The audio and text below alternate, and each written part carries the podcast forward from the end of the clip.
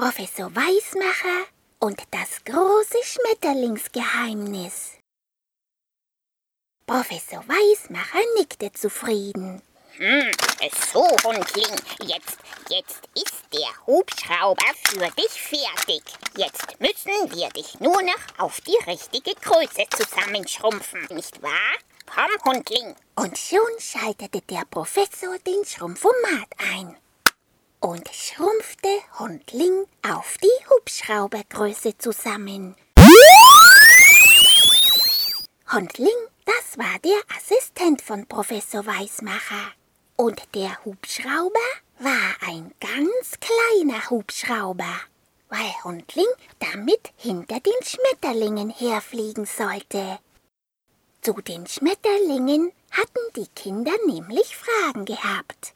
Wo sind eigentlich die Schmetterlinge im Winter? Ja, die Schmetterlinge kommen ja erst wieder im Frühling und Sommer. Und der Professor sollte herausbekommen, wo die Schmetterlinge den Winter über gewesen waren. Schon hörte man es aus dem kleinen Hubschrauber bellen. Hundling melden, Hubschrauber seien fertig für Start.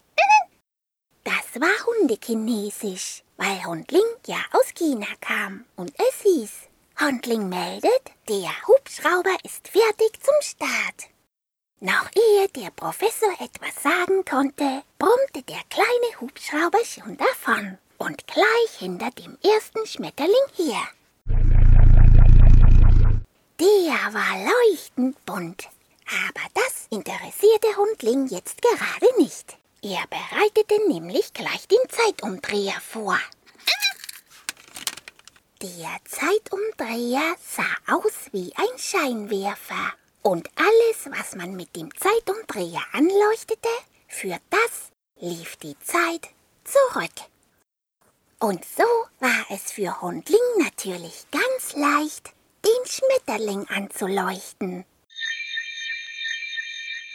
Oh, der Schmetterling wurde über den Frühling in den Winter zurückgeschickt. Das war interessant. Der Schmetterling hatte den Winter als Puppe an einer Pflanze eingesponnen überstanden. Und aus der Puppe war er dann als Schmetterling geschlüpft. Aber weil Hundling sehr neugierig war, wollte er natürlich auch noch herausfinden, was der Schmetterling vorher gemacht hatte. Nun, dazu musste er mit dem Hubschrauber recht geduldig in der Luft stehen bleiben. Denn bevor der Schmetterling sich verpuppt hatte, da war der Schmetterling eine Raupe gewesen. Und Raupen, das weiß ja ein jeder, die sind nicht die allerschnellsten. Hundling flog ins Labor zurück und erzählte das alles dem Professor. Hm, ah ja, äh, so ist das also, äh, so ist das, nickte der Professor zufrieden. Hm, und ein paar von meinen Kollegen haben mir erzählt, äh, dass es auch Schmetterlinge gibt, die als Raupe, als Ei oder wie die Zugvögel im Süden durch den Winter kommen. Äh, jawohl.